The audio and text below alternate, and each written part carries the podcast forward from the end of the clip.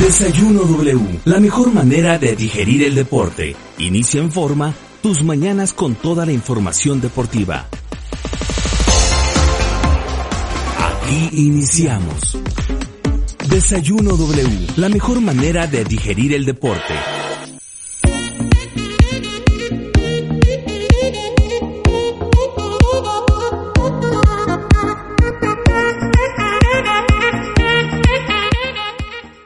Amigos de Desayuno W, sean ustedes bienvenidos a este nuevo capítulo en nuestra vida. Sí, escuché bien, en nuestra vida, en, en nuestro día, en nuestras metas del día de hoy. Así es que pónganse con toda la actitud y yo saludo a esta hermosa producción que comienza con Sonia Villavicencia en la producción, Rubén Yáñez en los controles, a nombre, a nombre de la titular Claudia Rivas, yo soy Jonah El Rosso Legorreta, por supuesto tenemos a Carlos Castillo, a Mauricio El Cuate Villegas y mucho más para que tu programa de usted, porque este desayuno W es de usted y para usted sea más digerible en esta mañana y le pongamos esa sonrisa que va a alimentar su día. Comenzamos.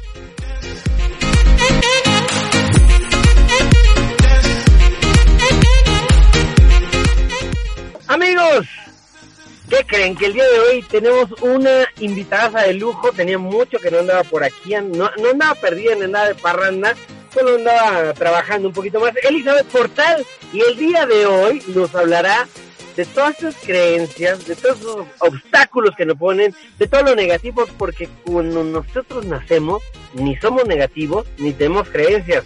Somos sanitos de todo. Elizabeth, ¿cómo estás? Hola, hola, Jonathan. Muy bien, muy bien. Muchísimas gracias por la invitación. Muy feliz de poder escucharnos.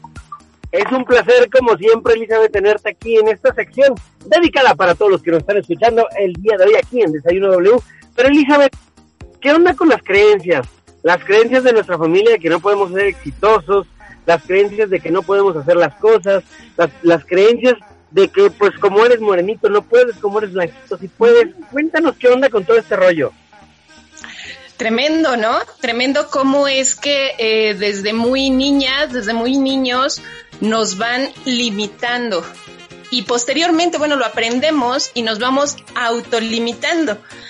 Y aquí, bueno, eh, viene también justo el, el autosabotearse, ¿no? Como, eh, como sociedad incluso vamos justo dando limitaciones a ciertos sectores, a ciertas familias, a ciertos grupos, y eso lo adentramos tanto que se lo pasamos tal cual, generación tras generación, y hay veces que corregido y aumentado dices algo muy cierto, nacemos sanitos, dices tú.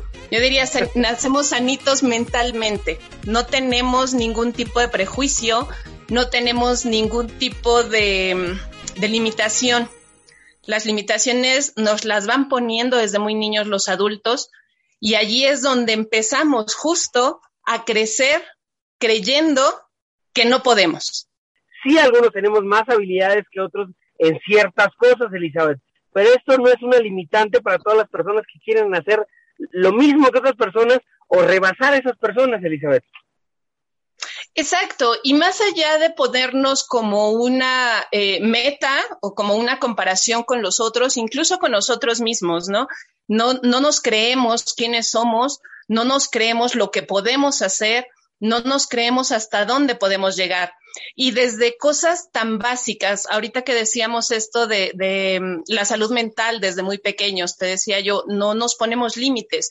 Un niño sano, un, vamos a irnos un poquito más atrás, un bebé sano tiende a la exploración, pide, pide a través del llanto, pide a través de una mirada, y cuando no hay un adulto sensible que sepa leer ese llanto, que sepa leer esa mirada, eh, desde allí empezamos a limitar. Desde allí el niño, ese bebé, ese pequeño, esa pequeña, empieza a saber que no tiene derecho a ser escuchado en sus necesidades y empieza a limitarse, empieza a no pedir o empieza a pedirlo de una forma incorrecta. Y entonces vienen de repente estos desbordamientos que los adultos decimos, no, pues entonces menos le hago caso cuántos papás, cuántas mamás eh, amenazan con esto y dicen, no, si, si lo sigues pidiendo así, menos te voy a hacer caso. Y entonces yo no soy digno, no soy digna de tu atención, de, de mi adulto. Y entonces desde allí fíjate cómo con estas pequeñas cosas que desafortunadamente en muchas familias se hacen en el día a día como forma de crianza, desde ahí empiezan las limitaciones. Y entonces ya después este niño, esta niña llega a la escuela y entonces no, no, no puedo, ¿no? No puedo con las matemáticas, no puedo con la gramática, no puedo con ciertas cosas. Y entonces la conducta empieza a cambiar y nos vamos a los límites. Estas niñas, estos niños completamente retraídos, que hacen todo por pasar desapercibidos, por hacerse invisibles, o al contrario, estos niños, estas niñas que tienen constantes desbordamientos emocionales, que muchas veces tienen estos tintes agresivos o de violencia, porque es la manera en la que son vistos. Entonces, para que podamos ir viendo como adultos, cómo desde muy pequeños vamos implantando en las niñas, en los niños, estos tú no puedes, estos tú no tienes derecho a, tu voz, tu opinión no vale. Y entonces ya después nos hacemos estos adolescentes, estos adultos que decimos, no, bueno, es que no, no, no me voy a atrever porque no me sale, no soy bueno, o mejor no lo hago. Y, y empieza esto que te decía yo es un momento de autosabotearnos. Decir, ¿para qué lo intento? O sea, ni siquiera lo intento, mejor así me quedo, eh, aquí medio vivo, medio como, medio medio y medio vivimos. No, claro, Elizabeth, y, es, es muy, ahorita acabas de decir algo muy cierto y que me recuerda a los niñitos, ¿no? Que, que cuando quieren aprender a caminar, se caen y se vuelven a parar y se caen y se vuelven a parar y se caen y se vuelven a parar, porque precisamente no tenemos esas limitaciones en la cabeza, ese razonamiento, si tú quieres decirlo eh, así, de, de no voy a poder, ¿no? Lo intentas y lo intentas una vez, hay que quitarnos, bien lo decía el Chicharito Hernández, hay que tener mentalidad de mexicanos chingones y hay que empezar a quitarnos eso que construimos durante toda nuestra vida, Elizabeth. Y para esto, ¿qué podríamos hacer? Porque tenemos toda una vida viviendo con eso, ¿no? Estoy hablando de los chavos de 23, 24 años, a los que a lo mejor eh, por, por miedo a ese autosabotaje de decir, no, pues mi papá, mis papás me dijeron que yo nada iba a estar listo para la prepa, pero la universidad nunca iba a ser para mí, ¿no? una carrera nunca iba a ser para mí, yo nunca iba a ser licenciado. Sí, sí, sí, en efecto. Ahorita que venías el ejemplo de, del pequeñito, así es.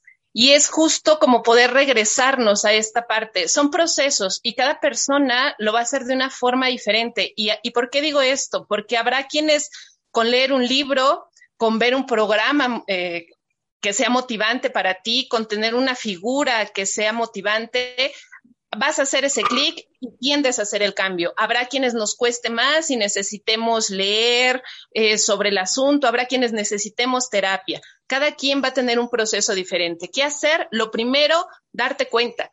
Darte cuenta que realmente eh, estás limitándote a ti mismo, a ti misma. Darte cuenta que eso no está siendo amable para ti. ¿Y cómo te das cuenta? Hay algo que hemos perdido justo de esta, em, de esta infancia. Estábamos muy conectados con nuestro cuerpo. O sea, yo los invito, por ejemplo, a quienes nos están escuchando, cuando eras niño, definitivamente lo que, lo que necesitaba tu cuerpo era lo que expresabas. Ya no quiero comer hasta aquí, quiero comer más, eh, tengo frío, tengo calor. Esta comunión con el cuerpo la vamos perdiendo y son lo que de repente llamamos los presentimientos. Ay, no, no, no voy a pasar por allí. Hacerle caso a tu cuerpo, que tu cuerpo sea una brújula de lo que puedes o no puedes lograr. Una cosa es el miedo y que puedas, que el miedo te pueda limitar o que aún con miedo lo hagas y que con ese miedo sea tu motivación. Y eso lo sientes en el cuerpo. Entonces, ¿qué es lo que necesitamos hacer? En primera, insisto, darte cuenta, ver que realmente lo que estás haciendo, cómo lo estás sintiendo en tu cuerpo. ¿Te está haciendo, em, te está dando placer? ¿Te está causando algún, em, algún malestar físico? Lo que estás haciendo, lo que estás pensando, lo que te quieres animar a hacer y ve haciendo de tu cuerpo la brújula. No, lo, no estás solo, no estás sola, pide ayuda, como te digo, hay eh, diferentes procesos. Si tú sientes que estás en ese punto, busca apoyo, busca un terapeuta, una terapeuta que te pueda ayudar a entender y hacer esta comunión nuevamente para que esos límites salgan completamente de ti y puedas atreverte a dar el siguiente paso. Ah. Ándale, algo así. Y bueno, y bueno, otra, otra em, recomendación, sobre todo como adultos que, que, estamos criando, no precisamente que sean nuestros hijos o nuestras hijas, ahí a ese niño, a esa niña que tienes enfrente, voltea a verlo y aprende de él, pero sobre todo escúchale, escúchate a ti, cómo le hablas y hasta dónde lo estás limitando. Sé, sé muy crítica, sé muy crítico de las palabras y de tu actuar este ejemplo que decías, Jonathan, vamos a empezar a caminar, se cae el pequeño y se levanta y lo vuelve a intentar. Si como adulto te está dando la cosquillita de decirle, no, ya no, te vas a volver a caer, ahí cáptate, estás limitando esa posibilidad de exploración, pero sobre todo de aprendizaje. No es lo mismo, necesitamos ser muy críticos y muy observadores en nuestras palabras. No es lo mismo que tú le digas, no, ya no lo intentes, te vas a caer y ya le estás sentenciando que se va a caer, a decirle, con cuidado, aquí estoy si necesitas algo. Y lo que estás dando es confianza. Y lo que estás destruyendo son definitivamente esos límites que más adelante pueden autosabotear. Porque les voy a platicar algo, yo nunca había saltado la cuerda y apenas en esa pandemia empecé a entrenar box un poquito y wow, empecé a saltar la cuerda, algo que yo nunca había intentado pero que tenía como que en mi cabeza que yo no sabía, que yo no podía brincar la cuerda. Lo intenté y oh sorpresa, soy el mejor. Ah, no, no verdad, no soy el mejor, pero eh, eh, lo logras, Elizabeth, y, y esto es padrísimo, ¿no? Que tu cuerpo te indique que tú también tienes la destreza de hacer cosas tú no, no sabías que podías hacer. También es descubrir esa parte y romper, como tú dices, todas estas creencias y darte más confianza a ti mismo. Sí, y aquí, por ejemplo, yo te preguntaría con esto, con esto que nos, que nos estás compartiendo, John, ¿cómo te sentiste cuando viste que lograste saltar la cuerda? Te voy a preguntar, como les pregunto a mis niños pequeñitos, ¿cómo se sintió tu corazón cuando viste que sí podías saltar la cuerda? No, bueno, pues estaba presumiendo a toda la familia que ya podía brincar la cuerda, ¿no? Hasta subía videos. Y esto, esto es padrísimo porque te da una motivación enorme y, va, y vas, vas, vas rompiendo esos, como un videojuego, vas rompiendo esos niveles, ¿no? De, de destreza y vas, vas, vas poniéndote retos aún más difíciles y vas redescubriéndote toda esa parte que perdimos en algún momento, pero como siempre lo hemos dicho, Elizabeth, nunca es tarde para continuar y, y ser una persona diferente. Por supuesto, cada día que nos despertamos y tenemos la oportunidad de abrir los ojos, definitivamente es una nueva oportunidad. Elizabeth Portal, muchísimas gracias por esta entrevista. La verdad es que nos ayuda siempre muchísimo. Ya no te nos pierdas. Tus redes sociales, por favor. No, no, no, prometo que ya no me voy a perder, John. Muchas gracias. Claro que sí, nos encuentran en redes como Criando Vínculos Yolotzin Ahí no. Muchísimas gracias, Elizabeth. Y recuerden, como Elizabeth lo dijo, cada día que respiremos es una nueva oportunidad para hacer cosas nuevas. Muchísimas gracias.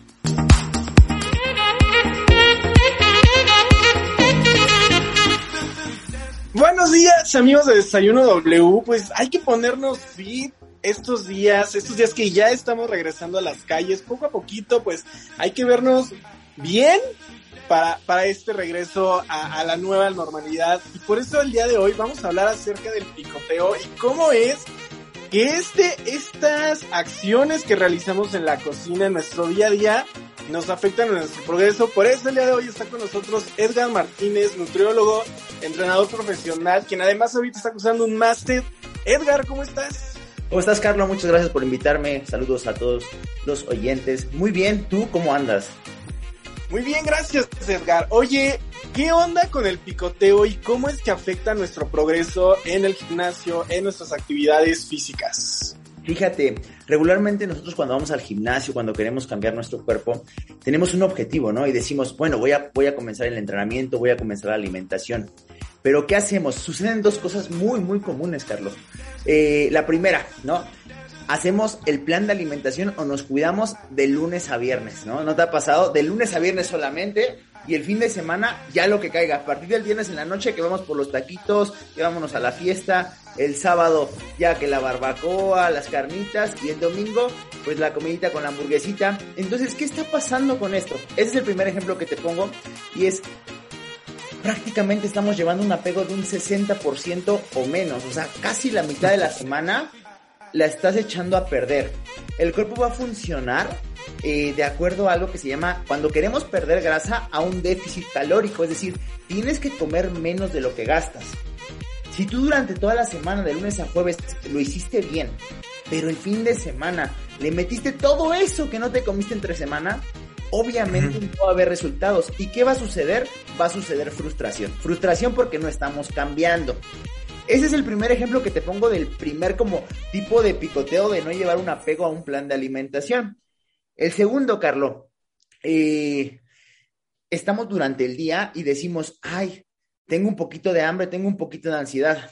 Y hay alimentos que son poco calóricos y que no nos van a afectar tanto, los vegetales, la jícama, el pepino, la zanahoria, gelatina light. Quizás eso no nos den en la torre a nuestro progreso. Pero, por ejemplo, hay alimentos que son muy saludables, o sea, que no quiere decir que sean malos alimentos, pero que también son muy calóricos o que son muy densos calóricamente, como cuáles. El ejemplo más común son las nuecesitas o las almendras o los cacahuates. Y dices, bueno, y agarré un puñadito a media mañana y otro puñadito a media tarde y otro puñadito a medianoche. Y eso ya terminan siendo casi 100 gramos de frutos secos, que si vemos el contenido nutricional que tienen estos, pues es bastante alto. Entonces, pueden ser alimentos muy saludables. No quiere decir que sean malos, pero siempre que hacemos un plan de alimentación, hay que contemplar todo este tipo de alimentos. Entonces, por ahí va la situación del picoteo o de fallar en tu plan de alimentación, Carlos. Hay, hay, alimentos que digo, no son tan calóricos o no, no, parecen tan, o sea, no son tan calóricos y quizás no nos afecte tanto, ¿no? O sea, eh, los vegetales, te decía, pero con las almendras o las nueces podemos llegar hasta consumir 600, hasta, hasta consumir 100 gramos que van a ser hasta 650 calorías promedio, 700 según el tipo de fruto seco. O pasa con la, con la cucharadita de crema cacahuate que a veces te dicen una cucharadita y terminamos metiendo una cucharadota, ¿no? Entonces ya son 120 calorías más aproximadamente. O con el pedacito de galleta que rompemos cada vez, cada vez, cada vez, cada vez. Entonces, todo esto suma. Y si sumamos de a 50, de a 50, de a 50, de a 50, terminas comiendo 500 más en el día que era justamente lo, lo que tú habías reducido de tu plan de alimentación. Entonces, de a poquito en poquito se, se va acumulando y, y, no está tan padre, ¿no? ¿Qué, quiere decir esto? No tenemos que ser tampoco los más estrictos del mundo, se vale, se vale darse un gustito, pero hay que contemplarlo. O sea, siempre lo más importante es que sepas que eso hay que contemplarlo, hay que sumarlo a, a, a tu cuenta. ¿Qué tipo de alimentos podemos comer sin que nos sintamos culpables? Yo creo que aquí un punto importante es eh, eh, que no tengamos una relación de miedo con la comida. O sea, es, es, es una cuestión, ¿no? O sea, dices, ¿qué puedo comer como de manera libre? Ok, primero, no buscar es, no buscar qué me está causando ansiedad. O sea, eh, no puedes ten estar teniendo ansiedad todo el día si tu plan de alimentación es balanceado, es saludable. Ese es el primer punto. O sea, no tendrías por qué estar teniendo que estar picoteando y picoteando y picoteando y picoteando o con esa ansiedad si tu plan de alimentación está bien calculado. Ahora, uh -huh. mi recomendación es, sí, justamente, ese tipo de vegetales que mencionamos ahorita, tipo jícama, pepino, zanahoria, gelatina light, hay algunos dulces con bajos, bajos en calorías que podríamos meter, pero siempre con moderación y siempre sanando tu relación con la comida siempre se los comento y hoy en día se los comento, no hay alimentos buenos o malos. Simplemente hay que contemplarlos. Inclusive en algún plan de alimentación podemos meter cierto tipo de alimentos que con todo mundo consideraría como malos o como negativos, pero hay que calcularlos y justamente sanar esa relación de emoción con la comida, de tratar de suplir una emoción con comer galletas o tratar de suplir una emoción con comer Nutella, ¿no? Ese punto es importante. Entonces, buscar alimentos que, que tengan una densidad nutricional buena, como te digo, los vegetales, algunas frutas, y, y, esto nos ayudaría a, a, a, la situación que me comentas, Carlos. Edgar, ¿cómo calcular estas calorías que debemos consumir en nuestro día a día?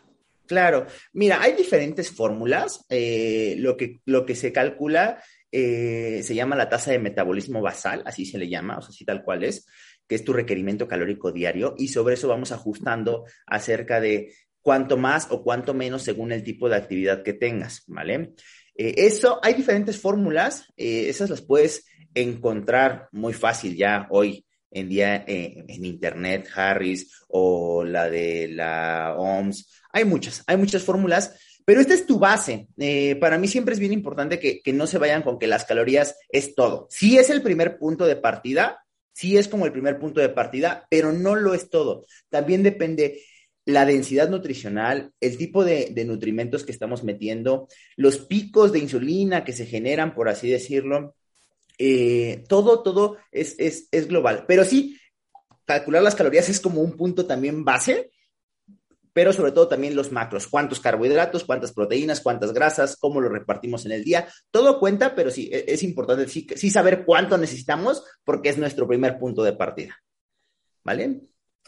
Ahí tienen amigos a dejar un poquito el picoteo, a acercarnos a los profesionales como Edgar para una buena dieta, una buena rutina y alcanzar nuestros objetivos. Edgar, bríndanos un tip que, que podemos seguir pa, para este picoteo. Ok, justamente eh, mi recomendación eh, es preguntarte si realmente tienes hambre o es ansiedad.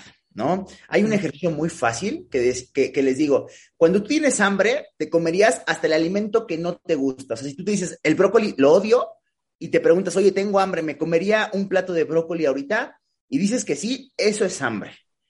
Uh -huh. Si tú, el antojo es por cosas dulces, saladas, que el heladito, que las papitas, tú no tienes hambre, tú tienes ansiedad. Entonces, utiliza esos alimentos que te dije con, con, baja densidad y seguramente podrás calmar o fíjate qué emoción te está generando esta ansiedad. Entonces, diferenciar entre hambre y ansiedad es muy importante. Ese es el tip que te doy, ¿no? Preguntarte si realmente tienes hambre o es una ansiedad, ¿vale? Y si es ansiedad, ¿qué te lo está generando? Edgar, muchísimas gracias. Tus redes sociales, ¿dónde te encontramos? Me encuentran en Instagram como Edgar NTP, en Facebook como Edgar Martínez y bueno, ahí estamos a la orden. Ahí tienen amigos y continuamos con más en este Desayuno W. No la cambien. Desayuno W. Amigos, sean bienvenidos al espacio mágico, al espacio que más nos encanta. Y es que este proyecto ya está con nosotros Julio López, que nos va a platicar de Aura. ¿Qué es Aura? Se presentará en uno de los teatros más icónicos, bueno, el más icónico de la Ciudad de México, la Esperanza Iris. Julio, ¿cómo estás? Muy bien, buenas noches, Jonathan. Buenos días, ¿qué tal? Buenas noches, buenos, buenos días, perdón. Es, es, platícanos de este espectáculo, es, es entre la danza y la ciencia, el circo, ¿qué onda con, con Aura? Platícanos. Sí, mira, les es un espectáculo muy especial, porque es, es un espectáculo de circo como tal, pero sí involucra temas de danza y de movimiento. Está diseñado siguiendo los principios de la ciencia, por eso se llama Aura, Circo y Ciencia. Entonces, lo que es cada elemento del espectáculo, los números de circo, la escenografía, la iluminación, el vestuario, la música y toda la parte técnica se diseña siguiendo lo que es la secuencia de Fibonacci, la proporción áurea y se van ilustrando principios de física. Entonces, no hay un diálogo como tal, no hay que una pelota platique con alguien, no. Es como que a través del movimiento eh, se ilustra lo que es el péndulo, se ilustra lo que es el centro de masa. Entonces, de esta manera, lo interesante es que al espectador, como todo tiene armonía, se le, se le transporta a un universo que es como totalmente armonioso y el espectador no sabe necesariamente qué vio, pero es muy bonito verlo. Entonces se transmite algo que además, fíjate Jonathan, que es algo muy humano, porque está en la naturaleza todo este lenguaje. Entonces, si es por ahí la búsqueda que tenemos al crear este espectáculo, entonces Julia Sánchez lleva haciendo esta investigación desde 2018. Les contaba que ella es una mexicana que ha hecho la mejor escuela de circo de Francia, que es la Academia Fratellini, y es la única mexicana que la ha hecho. Entonces, Julia es egresada de esta escuela y siempre ha tenido esta búsqueda, ¿no? Entonces, primero hizo un libro que se llamó Diálogos entre Circo y Ciencia con el apoyo del FONCA y este proyecto es el resultado de la aplicación de ese libro. Wow, Julio. Apostar por un proyecto así, platícanos cómo les nace, qué onda con este rollo, el, el presentarse, el, sin duda es, es algo muy interesante, algo muy diferente, y estas apuestas siempre llaman muchísimo la atención, Julio. El ir a ver algo diferente, el que capte no, nuestros sentidos de manera diferente. Pues sí, esa es la palabra clave, Jonathan, porque sí, mira, Julia en su carrera, o sea, Julia es la directora y la creadora conceptual, yo soy el productor, entonces por ella, como les cuento, al haber tenido todo este bagaje internacional, pues sabe lo que hay en, así como en la escena internacional del circo, en Francia, en Canadá, en Inglaterra, ella ha trabajado en Australia, en varios lados, en, Europa. Entonces, al tener esta ella sabe como que pocas veces se ha hecho esa búsqueda con ese lenguaje, ¿no? Entonces, se apuesta por esto, pero además logramos encontrar como grandes aliados. Eh, en la coproducción nos apoya una compañía de Guadalajara que se llama Circo Alebrije y dos músicos de Guadalajara y un iluminador de Guadalajara. Cuando platicamos del proyecto, todos se han querido subir al barco, lo cual ha sido muy bonito porque se creó durante la pandemia.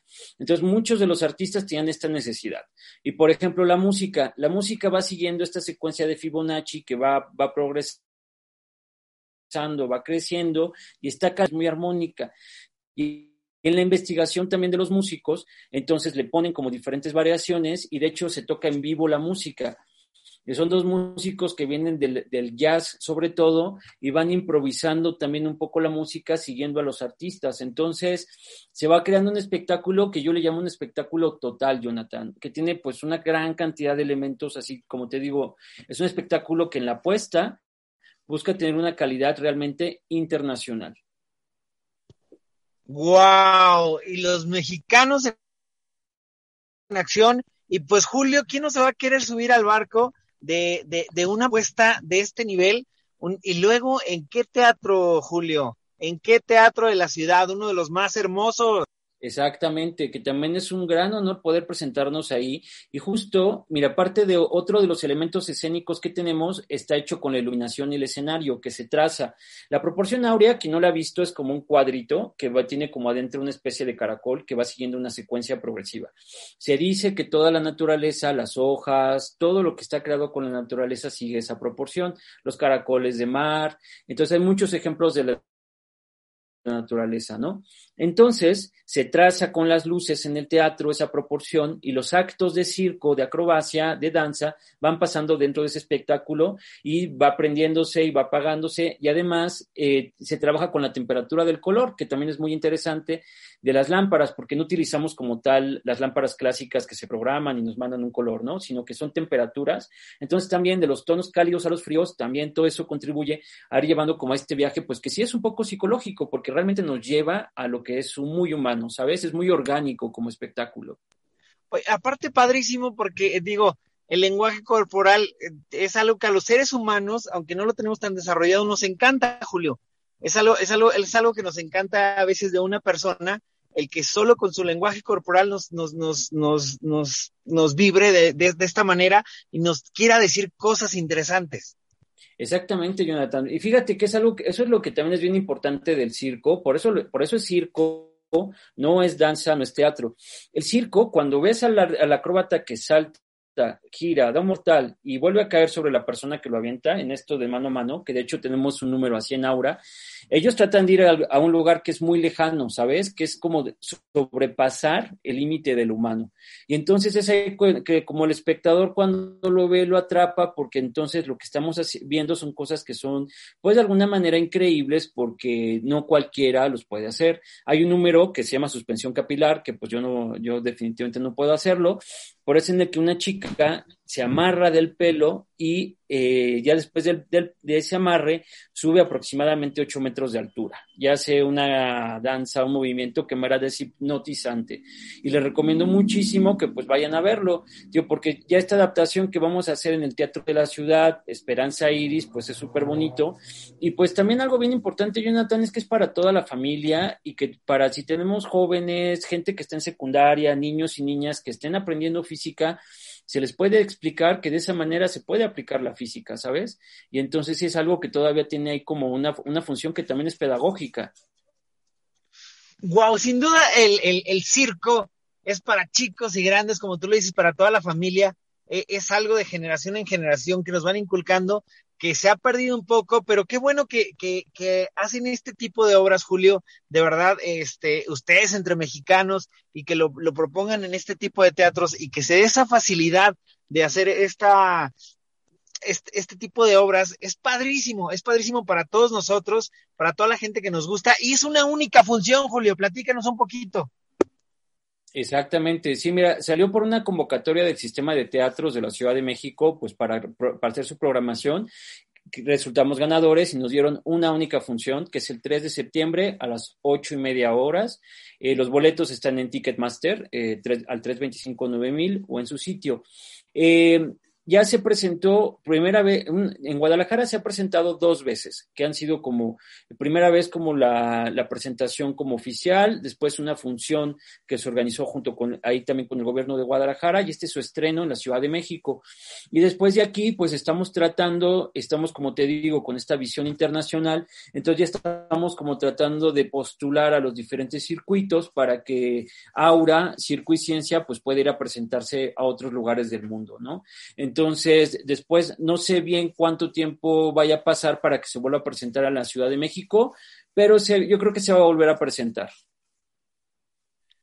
Así es que es de estos espectáculos, como ustedes ya lo escucharon, imperdibles, imperdibles, agenden el 3 de septiembre, porque ese día, de verdad, yo creo que nos vamos a divertir, porque ahí estaré Julio echándoles porras, ahí estaremos eh, divirtiéndonos, aprendiendo el lenguaje del cuerpo, que es hermoso y que a todos nos gusta, junto con el circo y la música, bueno, activemos todos nuestros sentidos para ir a disfrutar esta obra de Aura.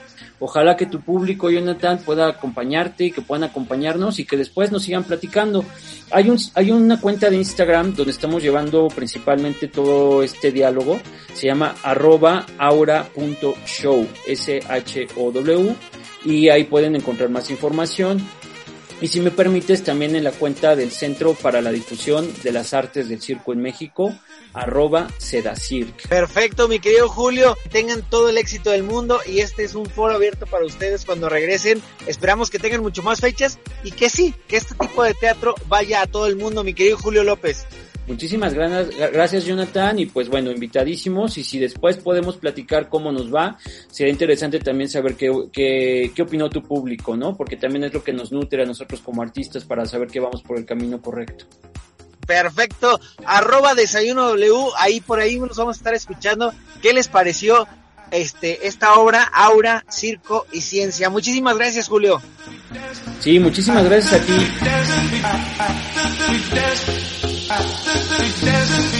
Desayuno W, la mejor manera de iniciar tus mañanas.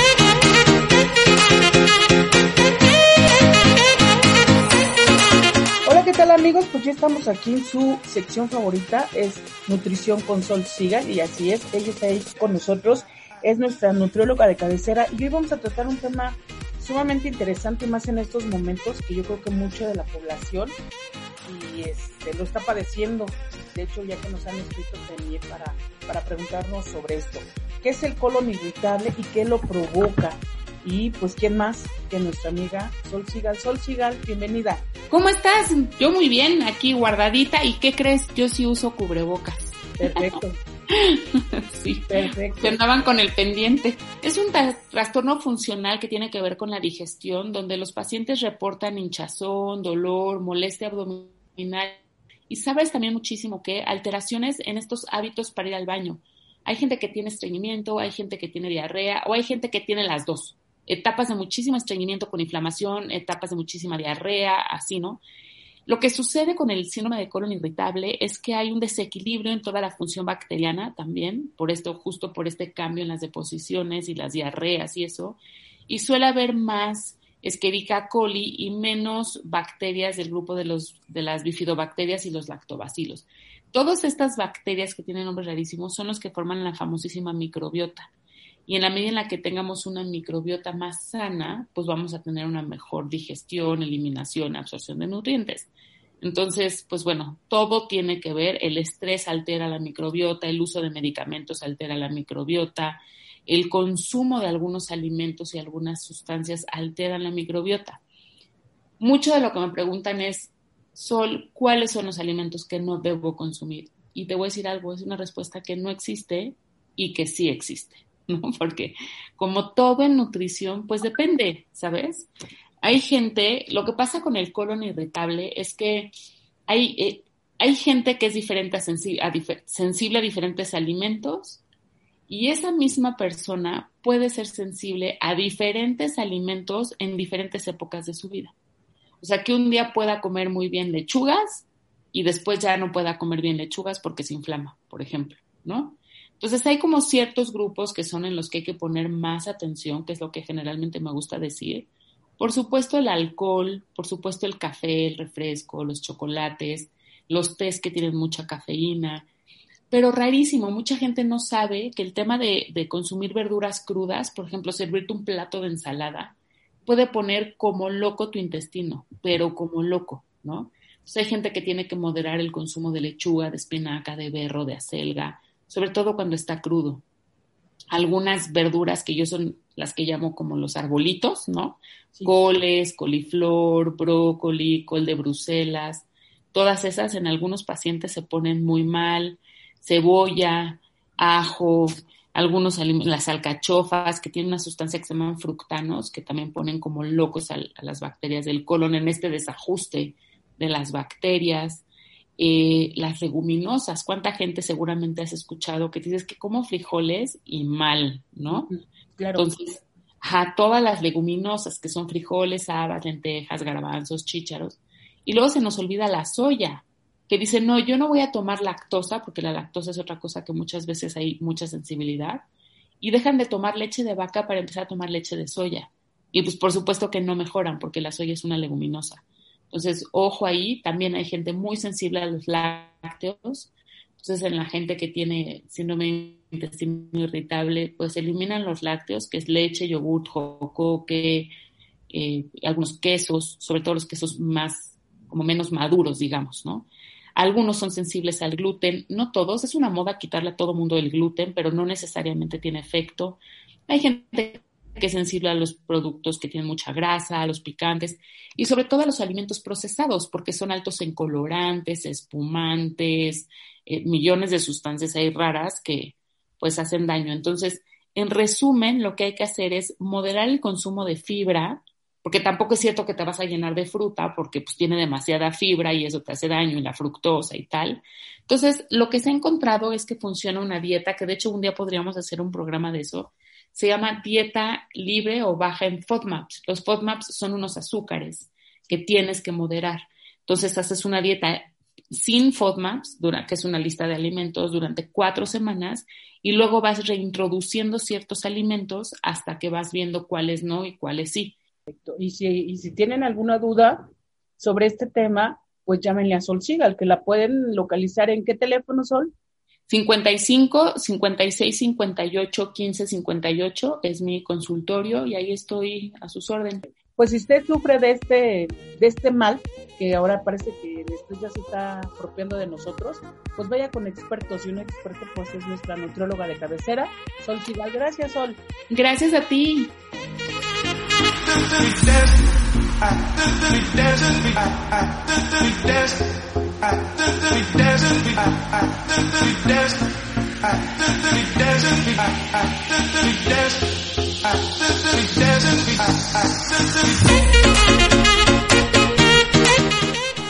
Amigos, pues hemos llegado al final, al final de este gran viaje. Muchísimas gracias por ser parte de este programa, porque lo hacemos pensando en ustedes.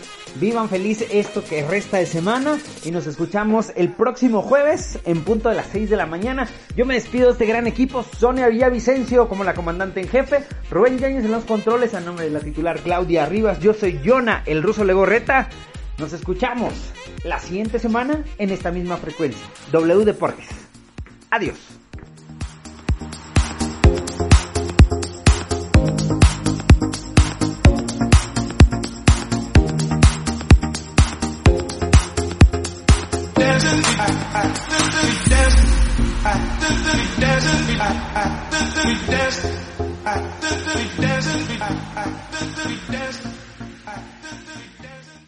Desayuno W, la mejor manera de digerir el deporte.